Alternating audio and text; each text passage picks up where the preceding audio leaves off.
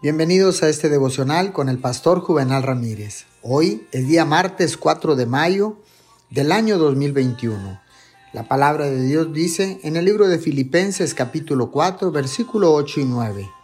Todo lo que es verdadero, todo lo noble, todo lo que es de buen nombre, medita en estas cosas y el Dios de paz estará contigo. Meditar en las cosas de Dios en la vida significa que tu mente está dominada por buenas ideas, conceptos y conocimientos.